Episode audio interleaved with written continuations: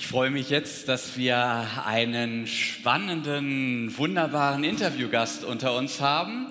Yassir Erik ist sein Name. Ähm, ich habe natürlich ein bisschen recherchiert. Sie sind Kollege, nicht? Sie waren Leiter einiger Migrantengemeinden. Sie sind jetzt Leiter des Europäischen Instituts für Migration, Integration und Islamthemen innerhalb der AWM. Das ist die Akademie für Weltmission in Korntal. Und Sie sind auch seit 2019 im Hauptvorstand der Deutschen Evangelischen Allianz. Das ist dieser ökonom ökonomische, ökumenische Zusammenschluss von Kirchen, die bei der Weltausstellung 2000 unter anderem hier diesen Expo-Pavillon auch mit äh, erbaut haben. Herzlich willkommen bei uns. Nehmen Sie Platz.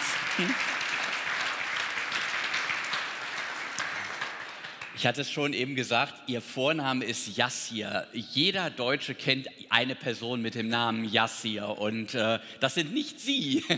Deshalb die Frage, wie sind Sie zu Ihrem Namen gekommen? Das lässt auf einen interessanten Hintergrund schließen. Ja, das hat äh, in der Tat auch mit dem berühmten Yasser Arafat auch zu tun. Mein, mein Vater hat äh, Arafat verehrt.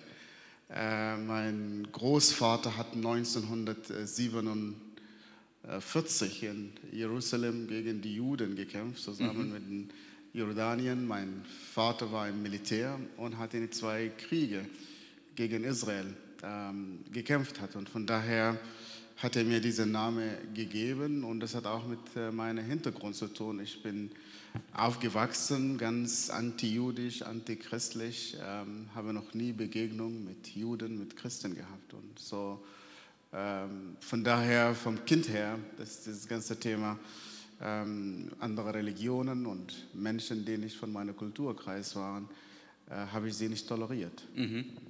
Sie, äh, es war zu lesen, Sie stammen aus einer, ähm, aus einer Familie aus dem Sudan. Ihr Vater ist Regierungsmitglied auch gewesen. Das heißt, Sie, Sie sind in, in hohen Regierungskreisen aufgewachsen. Was ja. kriegt man da mit in der Familie? Also was, was gibt einem eine Familie mit auf den Weg, wenn man wenn man in so einem äh, Umfeld aufwächst?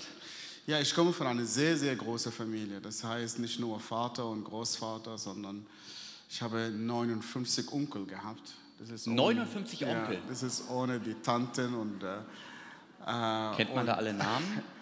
Ähm, ja, bei jedem Familienfest äh, trifft man jemand Neues.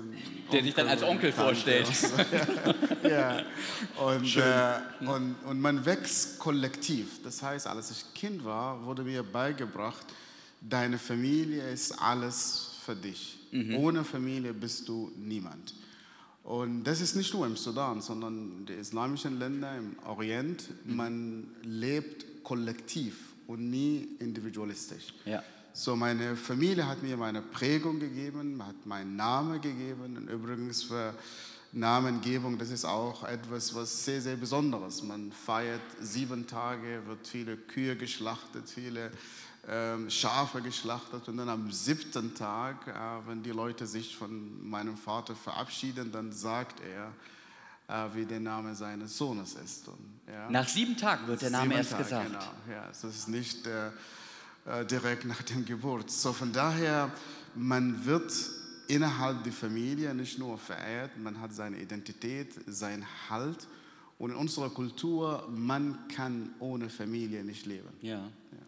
Und die, äh, und die Familie ähm, repräsentiert natürlich auch so etwas wie die Familienehre, die unbedingt zu wahren ist. Richtig. Ja? Und äh, man wird äh, äh, so erzogen, nicht das Ich im Zentrum, sondern es ist immer das Wir. Ja. ja okay. man, man entscheidet kollektiv. Und von daher ist es sehr schwierig, wenn jemand irgendeine Entscheidung trifft, die nicht sozusagen im Sinne der Familie ist. Ja. Und, äh, das ist es ist leider nicht nur im Orient, sondern auch wenn wir nach Deutschland kommen, bringen mhm. wir auch diesen Clan-Verständnis auch mit. Ja. Und wir bringen auch Probleme auch hier in den deutschen Städten, die auch mit unserer Familien, Clan, Kultur und so weiter und so fort zu tun. Ja. Ich würde, kommt das, dieses Geknatsche von mir oder? Hm, ich, ich mache mal mein Mikro etwas anders, vielleicht hilft das. Gut. Ach, meins ist okay, alles klar. Ja, ähm, ich möchte zu, diesen, zu, dieser Thematik, auch Individualismus und, und äh, Gemeinschaft, da möchte ich gleich nochmal zurückkommen, aber erst nochmal zu Ihrer Biografie. Sie sind ja dann, wie wir jetzt wissen, inzwischenzeitlich Christ geworden. Wie, wie wird man, wenn man aus so einer Familie und so einem Umfeld kommt, wie wird man da Christ? Also viele Leute würden ja sagen, ich bin Europäer, ich bin im, im, im, Rahmen des Christentums aufgewachsen, das ist normal hier, es gehört zum Kulturgut. Sie kommen aus einem Kreis, wo man Muslim ist, ganz natürlich. Und jetzt sind Sie Christ geworden. Wie kam es dazu? Ja, ich habe noch nie äh, eine Gemeinde besucht, ich habe noch nie eine Kirche besucht, ich habe auch noch nie christliche Freunde gehabt. Das Gegenteil, ich habe eine sehr, sehr große innerliche Ablehnung gegenüber alles, was christlich, alles, was nicht islamisch war. Als ich Kind war, mein Vater hat mich in eine Koranschule gebracht äh, und hat mich einfach dorthin gebracht und geliefert. Äh, und dann dachte ich, er kommt nach zwei Tagen, kam er nicht, vier Tage, zwei Wochen, drei Wochen. Und er kam erst nach zwei Jahren. Ich wusste nicht, wo ich war und ich wusste nicht, ob je mein Vater zurückkommen wird. Und diese zwei Jahre musste ich nicht nur den Koran auswendig lernen, sondern auch, ich habe meine Identität bekommen als Moslem. Und nicht nur das, sondern ich wurde radikalisiert. Ja, äh, radikalisiert ging ich nach Hause. Als ich zehn Jahre alt war, träumte ich davon, nach Südsudan zu gehen, gegen die Christen zu kämpfen. Wir haben einen Krieg gehabt, äh, leider damals. Zweieinhalb Millionen Menschen wurden systematisch massakriert im Südsudan von meiner Familie weil diese Menschen den Islam abgelehnt haben.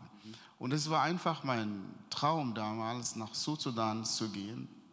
Und als ich in High School war, kam ein Christ, der neben mir saß und er hieß Zachariah. Ich habe ihn gehasst, weil er Christ war, weil er vom Südsudan war. Und eines Tages haben wir ihn attackiert in einer dunklen Nacht. Und ich habe zu meinen Freunden gesagt, wir müssen diesen Zachariah eliminieren. Und wir haben ihn geschlagen ähm, und wir haben ihn unter einem Baum in einer dunklen Nacht liegen lassen zwischen Leben und Tod. Und Zachariah kam nie wieder zu uns in die Schule. Das war meine erste Begegnung zu Christen. Bis etwas in meiner Familie passiert. Ich habe einen Onkel gehabt, der auch ein fanatischer Muslim war. Äh, er ging eines Tages in eine Gemeinde, wollte er den Pfarrer der Gemeinde festnehmen und ins Gefängnis bringen.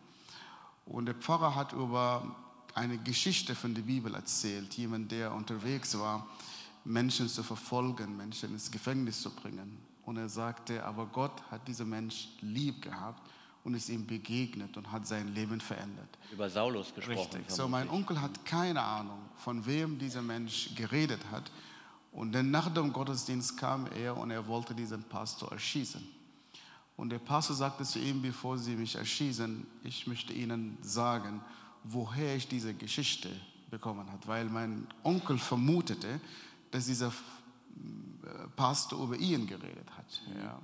Und dann hat er mit ihm Apostelgeschichte 9 gelesen. Und dadurch ist mein Onkel zum Glauben gekommen. Und es war für uns als Familie eine Katastrophe. Ja, das Christentum ist nicht mehr in den Westen, ist nicht mehr Hollywood, ist nicht mehr die Kolonialzeit, sondern jemand in unserer Familie ist Christ geworden. Ja.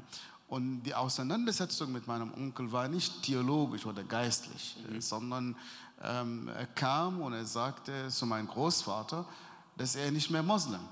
Und dann, das hat unsere Familie in eine Schande versetzt. Ja. Ich werde das nie vergessen. Er kam ähm, äh, zu uns. Äh, und bei uns normalerweise sitzt der Großvater in einer höheren äh, Position im, äh, im, äh, im, Wohnzimmer. Und äh, in der Regel, wenn mein Großvater da ist, niemand darf reden, bevor ihm das Erlaubnis erteilt. Das heißt, man kann dort sitzen drei Monate und wenn der Großvater keine Frage gestellt hat, niemand redet. Ja, das heißt, wenn wir essen, niemand fängt vor ihm zu essen und wenn er fertig mit dem Essen, wir müssen alle fertig sein. Ja? Und dann kam mein Onkel in diesem, äh, im Wohnzimmer und ich stand im Wohnzimmer und ohne zu fragen und ohne das Erlaubnis meines Großvaters zu hören, er stand dort und sagte, ich bin nicht mehr Moslem. Und dann kehrte er und ging weg. In unserer Kultur den Rücken jemand zu kehren, das ist die höchste Degradierung. Das heißt, wenn wir meinen Großvater ähm, begrüßen, man küsst seine Hand und man bewegt sich immer rückwärts. Mhm. Und dann mein, Groß, mein Onkel hat ähm, die, die, diese Wohnzimmer verlassen und das ist, wo die Familie entschieden hat, ihn umzubringen, weil er die Gemeinschaft verlassen hat. Und ich habe meinen Onkel wirklich geliebt gehabt. Und deswegen stellte ich zum ersten Mal in meiner Frage, wer Jesus Christus wirklich ist. Mhm. Nicht um ihn zu kennenzulernen, mhm. sondern ich wusste, das Christentum kann nicht die Antwort sein. Mhm. Ja? obwohl ich wenige Infos gehabt habe, mhm. aber ich war davon überzeugt. Ja. Und dann fing ich einfach im Koran zu lesen. Was sagt der Koran über Jesus? Ja. Und dann fing ich plötzlich mich an Jesus Christus zu verlieben, weil im Koran kommt der Name Jesu Christi oft als Muhammad vor. Mhm. Ich meine, er ist der Geist Gottes, er ist der, ähm, das Wort Gottes, er hat viele Wunder und der Einzige, der lebt, ist Jesus. Und die einzige Frau, die im Koran mit Namen genannt wurde, war, ist Maria, die Mutter Jesu. Dann habe ich gesagt, warum verehrt der Koran so Jesus? Aber das war kein Grund, Christ zu werden, mhm. sondern eines Tages war ich im Krankenhaus. Mein, mein Onkel wurde ins Gefängnis gebracht wegen seinem Glauben. Sein Sohn war todkrank. Mhm. Äh, wir haben ihn ins Krankenhaus gebracht und äh, die Ärzte sagten, er hat keine Chance zu leben. Er würde sterben. Und ich kam jeden Tag und saß neben ihm und, und ich habe gehofft, dass er nicht stirbt. Ja, aber ich habe keinen Halt gehabt oder keine, ähm, ich wusste nicht, was ich machen soll. Mhm. Und dann eines Tages, während ich neben ihm saß, kamen zwei koptische Christen, die ich auch gehasst habe. Die kamen rein und ich habe sie gefragt, warum seid ihr zu uns gekommen? Und eine sagte, wir haben gehört, dass dieses Kind todkrank ist. Und wir kamen und wir wollen für ihn beten. Ich war so ignorant, ich wusste nicht, dass Christen beten und nicht Christen an Gott glauben. Und nur aus Höflichkeit, ich habe gesagt, ja, sie können beten und dann danach möchte ich sie nicht sehen. Mhm. Und diesen zwei koptischen Christen, die ich für ungläubig gehalten habe, fingen an, im Namen Jesu Christi zu beten. Ein Gebet, was ich noch nie in meinem Leben gehört habe. Mhm. Und als sie ihr Gebet beendet haben mit einem Amen, öffnete dieses Kind seine Augen in vier Wochen, nach vier Wochen. Und dann Leben kam in ihm. Und dort begegnete mich Jesus Christus. Mhm. In diesem Gebet. Im in diesem, äh, nachdem sie gebetet ja, haben, ja. eine von denen kam zu mir und sagte zu mir, war ein Wunder, nicht dass Gott ähm, äh, Wunder tut oder Heilung. Er kann das machen. Mhm. Aber er sagte zu mir, dass das wahre Wunder ist, dass Gott dich liebt und Gott möchte dein Herz mhm. verändern. Das war das erste Mal in meinem Leben, wo ich das Wort Gott und Liebe in einem Satz und dass ich gespürt habe, Gott hat Interesse an mich. Mhm. Ja. Und dann kam ich ins Gespräch mit diesen zwei koptischen Christen die mir geholfen haben zu verstehen. Nicht zu verstehen, sondern einfach ähm, zu erklären, wer Jesus ist und wer Gott ist und die Liebe Gottes und, und was mich ganz innerlich bewegt hat. Sie haben zu mir gesagt, Gott liebt die Menschen nicht, weil er lieben kann oder möchte, mhm. sondern weil sein Wesen ist Liebe und er kann nicht anders sein. Ich habe noch mal eine Frage zu dem Gebet. Also Muslime beten ja auch. Ähm, würdest du sagen, dass die Art und Weise, wie gebetet wird im, äh, unter Muslimen, anders ist als Christen beten? Ja, das Gebet im Islam ist rein liturgisch. Mhm. Ja, das heißt fünfmal am Tag. Ich habe auch gebetet. Ich mhm. habe den Koran auswendig gelernt. Ich war auch in Mekka und all. Ja, aber das Gebet hat nicht von einem Beziehungsaspekt. Mhm. Ja, man redet nicht mit Gott, man hat nicht mit Gott. Das ist formelhaft eher. Richtig. So, ja. Ich habe noch nie gehört, dass jemand kommt und sagt so Gott, bitte heile ihn. Und was mich bewegt hat in diesem Gebet von diesen Christen, dass sie mit Gott so geredet haben, als ob sie ihn persönlich kennen. Mhm. Und dann habe ich gedacht, wer sind diese Menschen? Und das ist der große Unterschied zwischen das Gebet im Islam und äh, im Neuen Testament oder im christlichen Glauben. Ja. Wir beten, weil wir eine Beziehung zu Gott haben dürfen. Ich habe ein, hab ein befreundetes Ehepaar, die im Sudan ähm, die Bibel ins Nubische übersetzen. Das, ja, die und die, ich auch. Ja, ja, ich, ja. dachte ich mir. Und ähm, die haben mir mal erzählt, dass wenn sie Tisch gebetet äh, haben und sie hatten muslimische ja. ähm, Gäste, dass sozusagen die Gebete sehr häufig der Anlass waren, über den Glauben auch ins Gespräch zu kommen, weil man merkte, Christen beten ganz anders. Absolut, mhm. absolut. Grundsätzlich, wenn Muslimen erkennen und kennen, und spüren, dass wir gläubige Menschen sind mhm. und dass Gott eine Rolle in unserem Leben spielt, dann kommen wir mit ihnen ins Gespräch. Ja. So, jetzt weiter ist der Onkel zum christlichen Glauben äh, gekommen und Sie auch. Was hat Ihre Familie, wie hat die reagiert? Ja, das war, war nicht so einfach, weil ähm, ich muss das anders sagen. Ich bin als Mujahid sozusagen ähm, äh, äh, groß erzogen. Ja? Mein Großvater, mein Vater sagte zu mir, alles, was du daran glaubst, du musst bereit dafür zu sterben. So würden wir geprägt. So, als ich Muslim war, ich habe dafür gekämpft. Und als ich Christ geworden bin und Jesus ist so real in meinem Leben war und ist, darum ging ich zu meiner Familie und ich sagte auch, ich bin nicht mehr Muslim. Ja? Und das brachte mich auch in eine sehr große Spannung.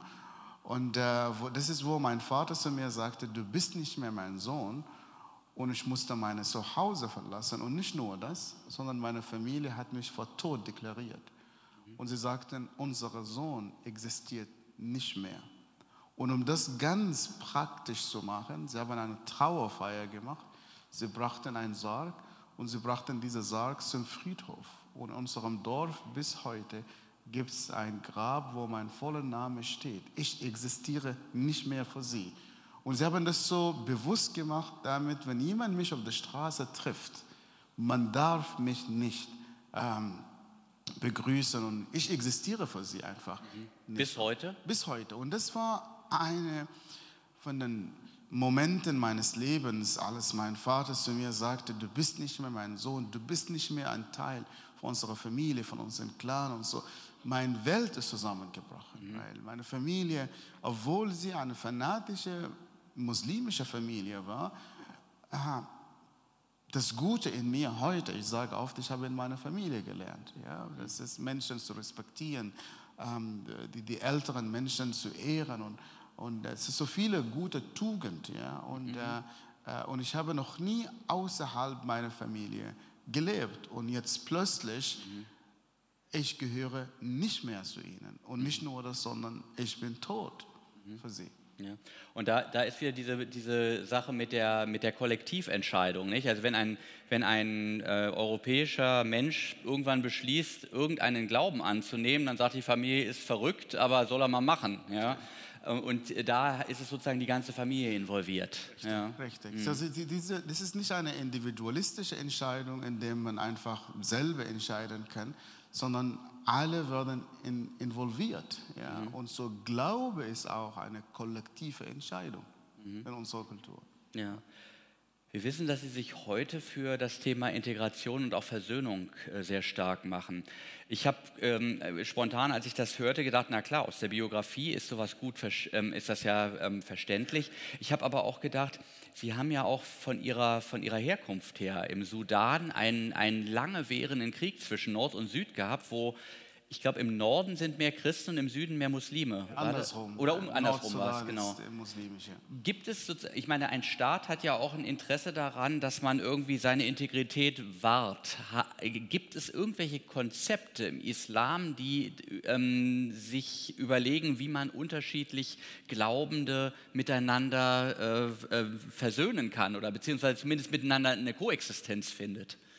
Es ist leider fehlt komplett. Ähm das, das, das, ähm, das Konzept anderen Religionen neben dem Islam zu stehen. Ist, Im Koran steht, die Religion bei Gott ist der Islam.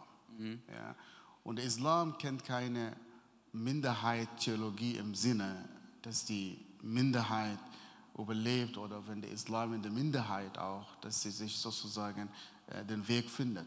Und von daher leben wir eigentlich in einem Konflikt, nicht nur im Sudan übrigens, sondern seit dem Jahr 632 ja, haben wir einen Konflikt im Nahen Osten, Schiiten ja, oder Sunniten gegen die Schiiten. Die Sunniten sind die Mehrheit und die Schiiten sind die Minderheit und die Mehrheit toleriert die Minderheit nicht und die Schiiten tolerieren auch die Mehrheit nicht. Mhm. Ja? Und die Frage, die noch nicht beantwortet wurde, war, wer ist der legitime Führer der islamischen Gesellschaft? Mhm. Ja? Und von daher, wenn der Islam auch keine innerislamische Mechanismus hat, mhm. um die islamischen verschiedenen Strömungen in Frieden leben, er wird sicherlich kein Konzept wie friedlich mit anderen Religionen sozusagen zu mhm. leben. Und hier muss ich ganz, ähm, äh, äh, ganz äh, genau sein und zu unterscheiden. Ich unterscheide zwischen Islam und Muslimen. Mhm. Ja, das bei uns im Sudan, Gott sei Dank, die meisten Menschen im Sudan sind friedliche Menschen. Mhm. Die meisten Menschen wollen miteinander äh, zu leben. Zum Beispiel ihre Freunde nach Sudan kommt, äh, wird von allen Muslimen dort äh, beherbergt, zu Hause und so, mhm. die Menschen. Mhm. Ja? Aber die Religion mhm. und dass wir einfach Konzepte vom Koran, Konzepte von der islamischen Theologie herauszukristallisieren, wo man miteinander friedlich lebt, mhm. das eigentlich fehlt komplett. Es gibt Leute, die in Europa manchmal, meiner Meinung nach, lebt man in einer Illusion. Sie sagen, als die Muslimen in Andalusien waren, Juden, Christen, äh, Muslimen lebten zusammen in Andalusien jahrelang, das, war, das hat gestimmt. Aber wenn man die Frage stellt, warum dieses friedliche Miteinander ist, weil die Juden und die Christen haben sich unter die Wille der Muslimen unterworfen. Das heißt, im Islam, Frieden kommt nach der Unterwerfung. Mhm. Ja? Mhm. Ohne Unterwerfung gibt es keinen Frieden. Und von daher mhm. haben wir diesen Krieg im Sudan gehabt. Leider, der Nordsudan wollte nicht die Ressourcen mit Südsudan teilen mhm. und man hat die Religion instrumentalisiert. Okay. und Menschen zu versklaven und umzubringen. Jetzt verstehe ich auch vom der Islam. Also wenn man fragt, was bedeutet Islam, sagen manche Leute, es dauert, äh, heißt Unterwerfung, andere sagen, es dauert, bedeutet Frieden. Eigentlich Im, beides. Ja, eben, ja, genau. Für beides. die einen ist es Frieden, für die ja. anderen Unterwerfung. Ja, beides. Äh, der Islam ist Frieden in der zweite, ähm, äh, in der zweite Schritt. Mhm. Das heißt zuerst die Unterwerfung, mhm. ja, und dann danach ähm, äh, man kann in Frieden leben. Das heißt, wenn ich heute in der islamischen Welt Mohammed als Prophet akzeptiere und ich sage, der Islam ist auch eine legitime Religion und so weiter und so fort, dann habe ich mich automatisch unterworfen. Selbstverständlich lebe ich dann friedlich mit, ja, mit ja. anderen Menschen. Genau. Aber wenn der Koran sagt, Jesus wurde nicht gekreuzigt, ja. im Neuen Testament sagte, Jesus wurde gekreuzigt und als Christ mhm. würde ich sagen, das Kreuz für mich ist das Zentrum, mhm. dann kommt man in eine Spannung und dieses friedliche Miteinander wird nicht sehr lang halten. Ja. Das erinnert mich so ein bisschen an die freudsche Fehlleistung von neulich von einem Bundesliga-Trainer. Der wurde gefragt, ob denn bei ihm gute Stimmung sei. Und dann sagte er, jeder darf hier sagen, was ich denke. Ja, ja. ja, ähm, sehr schön. Also eine, eine Frage, die mir spontan in dem Zusammenhang auch kommt, ist, ähm, wir, ich meine, wir denken ja, wenn wir sozusagen über Integrationskonzepte hier nachdenken, denken wir ja sehr stark europäisiert. Nicht? Und dann sagen wir, wir stellen uns so einen, so einen leicht ähm, entspannten, um nicht zu sagen säkularisierten ähm, Islam vor, wo Leute aufgeklärte Grundüberzeugungen haben, aber irgendwie auch ihre Religionsausübung haben. Das wird dann als Normal-Islam bezeichnet. Und alles, was sozusagen etwas intensiver ist, sage ich mal, das gilt dann als sozusagen politischer Islam, radikalisierter Islam. Und ich denke, habe mir immer gedacht, eigentlich müsste man ja, um sozusagen zu verstehen, was Islam im Wesen ist, müsste man deren Führer fragen, also die, die Leiter der, Islam der, der islamischen Schulen. Was ist denn normal? Also Sie haben es erlebt. Sind Sie normal erzogen worden? War das normal? Ich war eigentlich eng erzogen mhm. äh, und dann habe ich den Koran, die Sunna, was Mohammed gelebt hat. Ja. ja ich, ich habe einfach den wahren Islam gelebt und erlebt. Ja. ja. Und von daher diese ganze Unterscheidung zwischen Islamismus und Islam und Terrorismus und Salafismus und was weiß und politischen Islam, mhm. das ist nur ein Versuch, Brücken zu bauen, die meiner Meinung nach nicht halten werden. Mhm. Ja. Und von daher, ich mache, wie ich vorher gesagt habe, ich mache einen großen Unterschied zwischen Islam und Muslimen. Mhm. Ja. Zu den Menschen dürfen wir und sollen wir Brücken bauen. Mhm. Aber der Islam in seinem Kern zu unterscheiden zwischen politisch, gewalttätig, salafistisch, friedlich, das hilft uns nicht, weil der Islam ist alle diese Aspekte zusammen. Ja? Und von daher, wenn wir heute eine Ideologie messen wollen, wir sollen diese Ideologie und Theologie nicht messen, wo die Menschen in der Minderheit sind, mhm. sondern wo die Menschen und wo diese Ideologie in der Mehrheit ist. Ja, das heißt, von Marokko bis zum Irak ja, sollen wir sehen, wie unsere Gesellschaft lebt. Ja. Die meisten Kriege, die auf dieser Erde haben wir einfach in unserer Region. Selbstverständlich gibt es politische und geopolitische Interesse, mhm. aber wir haben Texte. Und über diese Texte müssen wir reden. Ja? Mhm. Und von daher, ich bin sehr skeptisch gegenüber Integration hier äh, äh, in den Westen. Nicht nur, weil ich negativ sein möchte, sondern ich bin auch realistisch. Mhm. Ja? Das heißt, wenn, wenn die deutsche Gesellschaft, wenn die europäische Gesellschaft, die Mehrheitsgesellschaft erwartet, dass wir Migranten besonders von islamischen Kulturkreisen, die nach Deutschland kommen, wenn man erwartet und denkt, dass wir uns irgendwie irgendwann integrieren werden, ohne das zu thematisieren, mhm. es ist fehl im Platz. Mhm. Ja? Man muss dieses kollektives Denken mhm. äh, äh, äh, auch in Frage stellen. Wenn wir in einer offenen, liberalen Gesellschaft leben, ja, müssen auch die muslimischen Frauen, die in diesem Land leben, auch selber entscheiden, mit wem sie verheiratet sein wollen oder welch, zu welcher Familie sie gehören wollen. Mhm. Ja, wir haben diese ganze Ehrenmorde mhm. ja, in unseren Städten hier mhm. und das hat auch mit unserem kollektives Denken zu tun. Ja. Zweitens glaube ich, ähm, Integration ist gescheitert, weil man bis jetzt die Rolle der Religion nicht thematisiert hat. Der, in Europa ist eine offene Gesellschaft, säkulare Gesellschaft und man denkt, jeder soll glauben, was man möchte und, und das ist auch richtig so. Ja? Aber wenn man erwartet, dass wir Migranten, übrigens Christen wie Muslimen, wenn man erwartet, dass wir einfach eine ganz säkularisierte Menschen sind, dass, dass Religion keine Rolle in unserem Leben spielt, es fehlt im Platz. Ja? In, die, in der europäischen Gesellschaft, man sortiert sein Leben. Das heißt, es gibt Leben und Glaube. Und Glaube ist mhm. privat. Ja? Mhm. Und meine Freiheit endet, wo ihre Freiheit anfängt. Mhm. Ja? Und was auch richtig ist. In unserem Kulturkreis, das Leben ist ein Teil der Religion.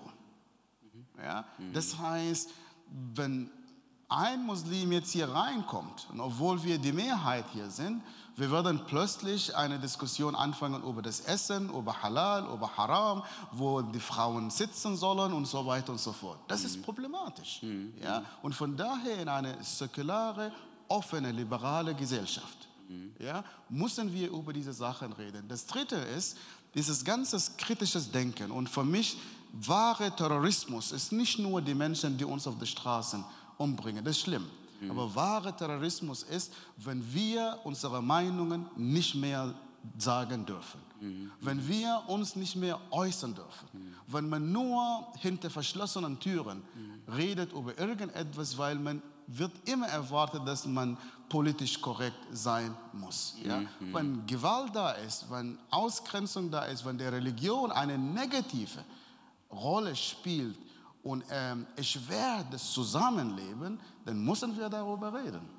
Ich glaube, es ist ein Problem besteht auch darin, dass diejenigen, die darüber nachdenken, wie Integration geschehen soll, oft selber keinen, keinen Binnenblick mehr über Religion besitzen. Das heißt, wenn ich sage, ich bin religiöser Mensch, dann sagen, dann stellen die sich das ähnlich vor, als er spielt Fußball. Das heißt, er hat ein, ein besonderes Hobby, das, das übt er privat aus, aber was den Leuten oft nicht klar ist, ist, wenn ich wenn ich sozusagen durch religiöse Grundüberzeugung geprägt bin, dann, dann ähm, beeinflusst das ja mein Denken, meine ethischen Entscheidungen, äh, vielleicht sogar mein politisches Handeln. Und, ähm, und, und viele Leute glauben, dass sozusagen das ein, eine oberflächliche Sache ist, wie so ein Hobby, was man auf ein sozusagen staatlich ähm, äh, fundamentiertes Betriebssystem aufsetzt, was aber beliebig laufen könnte. Richtig, und das richtig. ist aber in Wirklichkeit ja. nicht ja. so meines Erachtens. Das ist problematisch. Hm. Ich will nicht sagen per se, Religion ist etwas Negatives. Glaube, meinen Glauben trägt mich und hilft mich, Menschen zu tolerieren, mhm. zu lieben Und durch die Beziehung, die ich zu Gott habe, bin ich ein friedlicher Mensch geworden. Mhm. Ja? Und, und von daher, dass man Politik von Religion trennt, das ist, das ist richtig. Mhm. Aber dass man Glaube von Leben trennt, mhm. das ist problematisch. Und ich glaube, hier in Europa, wir sind so arrogant geworden, ja, mit, durch unseren Vermögen und Innovation und so. Der Mensch versucht, Gott in seinem Leben zu ersetzen. Es gibt Sachen, die in meinem Leben, die ich nicht machen kann. Ja, mhm. ich brauche Gott in meinem Leben. Ich brauche diese Beziehung. Ich brauche einen Gott, der mich liebt, der mich toleriert, der mich vergibt, damit ich auch positiv meine Rolle in dieser Gesellschaft zu finden. So von daher die Politiker, die, die, die sich bewusst von Gott, bewusst von Religion, und das hat mich total entsetzt, dass einfach ein Bundeskanzler, der dieses Land führt, dieses Land, die fast 80 Jahre äh, in Frieden gelebt hat und nimmt das einfach nur selbstverständlich und dann verzichtet man von Wort Gott und Gott mir hilft. Ja? Diese Arroganz, wird diese Gesellschaft eines Tages kaputt machen. Mhm. Sie haben eben von einer Geschichte berichtet, wo Sie einen Mitschüler ähm, äh, fast totgeschlagen haben. Fast, äh, das weiß ich jetzt, weil ich die Geschichte darüber gelesen habe. Sie haben diesen, diesen äh, Klassenkameraden später nochmal wieder getroffen. War das etwas, wo Sie, ähm, also ich, ich, musste darüber nachdenken, als es um das Thema Versöhnung ging. Welche ähm, also welche Ressourcen bietet Ihr Glaube, um sozusagen gegenüber Menschen, mit denen man in einer ähm, ja fast feindlichen ähm, Beziehung lebt, denen doch die Hand zu reichen und mit denen ähm, sowas wie ein, eine Koexistenz mindestens zu erreichen? Ja. ich war in Ägypten 2008 in einer Konferenz in Kairo. Äh, wo ich vielen Pastoren äh, getroffen habe. Und unter diesen Pastoren habe ich auch sudanesischen Pastoren getroffen. Und, und dann habe ich diesen Mitschüler Zachariah dort getroffen, diesen Abend. Ich habe ihn nicht erkannt. Er kam zu mir und hat mich gefragt nach meiner Geschichte. Und ich habe ihm erzählt. Und während ich ihm erzählte, dann fing er zu weinen. Und ich habe ihm gesagt, warum weinst du? Was habe ich falsch gesagt? Und dann fragte er mich, weißt du, wer ich bin? Und ich habe gesagt, keine Ahnung. Und dann sagte er zu mir, ich heiße Zachariah. Ich begegnete ihm seit vielen Jahren. Das letzte Mal, als ich ihn gesehen habe, war in dieser dunklen Nacht, als ich ihn fast zu Tode geschlagen habe. Und als er seinen Namen gesagt hat, ich könnte plötzlich seinen gebrochenen Arm und Bein und die Verletzungen sehen, die ich ihm angetan habe. Und das war einer von diesen Momenten meines Lebens, wo ich nicht mehr leben möchte. Ich wollte einfach verschwinden. Und, ähm, und ich habe keine Worte gefunden, um mich bei ihm zu entschuldigen. Und ich habe gehofft, dass er mich zur Rechenschaft zieht und mir erzählt, wie schlimm ich war. Ich war nicht schlimm, ich war grausam mit ihm. Aber eine Sache habe ich nicht erwartet. So, er guckt mich an und sagte zu mir, Yasser, weil du mich so gehasst hast, ich habe immer für dich gebetet. Dann bewegte er seinen gebrochenen Arm, öffnete er seine Tasche, nahm er seine Bibel, öffnete er seine Bibel und dort hat er meinen Namen geschrieben und hat für mich gebetet. Und 2008 habe ich entdeckt, warum Gott wird jemand wie mich suchen. Nicht, weil ich ein guter Mensch bin und nicht, weil ich Christus gesucht habe. Sondern weil jemand wie Zachariah, der für mich gebetet hat. Und ich bin heute Morgen hier, weil dieser Mensch für mich gebetet hat. Mhm. Ich bin heute Morgen hier, weil diese koptische Christen zu mir gekommen sind und sagten zu mir, Jesus Christus liebt dich. Und dafür bin ich vom Herzen dankbar für diese Menschen. Mhm. Deswegen sage ich, Hass mit Hass zu begegnen, das ist nicht nur, nicht nur menschlich, sondern es ist auch machbar. Ja, und wir reagieren so. Ja. Aber Hass mit Liebe zu begegnen, dafür brauchen wir jemanden, der Jesus Christus heißt. Mhm. Ohne Christus es ist es unmöglich für mich zu vergeben oder Vergebung zu empfangen. Ohne Christus ist unmöglich für mich, meine Geschichte zu verarbeiten. Ohne Christus ist unmöglich für mich, Brücken zu bauen. So von daher Vergebung und Liebe und Akzeptanz im christlichen Glauben, nicht im Christentum, mhm. im christlichen Glauben, mhm. braucht Jesus Christus und wir brauchen eine Beziehung. Und von daher, ich sage oft, ich habe keine Religion gewechselt. Im Islam gibt es mehr Religion als im Christentum. Mhm. Aber was ich gefunden habe, ist eine Beziehung zu Gott, der zu mir sagte, du bist mein Kind. Mhm. Und weil ich ein Kind Gottes ist, darf ich und kann ich außer Gnade leben. Und ich kann auch aus dieser Liebe äh, leben. Und weil ich etwas empfangen habe, kann ich etwas geben auch. Und im, und im Gebet äh, haben wir sozusagen eine Kraftquelle, um, um Versöhnung auch ähm, zu erleben. Absolut, ja? absolut, absolut. Hass darf und soll nicht das letzte Wort in unserem Leben sein. Hass ist wie Gift. Mhm. Ja, manchmal trinken wir dieses Gift durch diesen Hass, was in unserem Herzen ist. Wir trinken das Gift und wir erwarten, dass unser Gegenüber stirbt. Und wir sterben langsam. Ja. Und deswegen sage ich, das Beste, das Beste, was wir machen können, ist loslassen. Das Beste, dass wir einfach sagen, Gott hat mich geliebt. Gott hat meinen Sünden vergeben. Ich lasse einfach los. Mhm. Und ich weiß, es gibt viele Sachen, die, die auch die Menschen uns das Recht geben, sagen ja, mit dem sollst du nicht. Ja, nicht vergeben. Und menschlich gesehen kann ich das auch nachvollziehen. Mhm. Ja. Mhm. Aber da tue ich mir selber Unrecht und mache ich mir selber kaputt. Ja. ja. Und so von meiner Familie auch, was mir geholfen hat, äh, in Jesus Christus, ich habe von dieser Beerdigungsgeschichte erzählt, äh, und kurz bevor ich den Sudan verlassen habe, ging ich in unserem Dorf und ich durfte keinen Abschied von meiner Familie nehmen. Und deswegen bin ich nur die Straßen runtergelaufen. Und dann habe ich äh, meinen Besuch in unserem Dorf im Friedhof beendet, wo ich mein Grab besucht habe.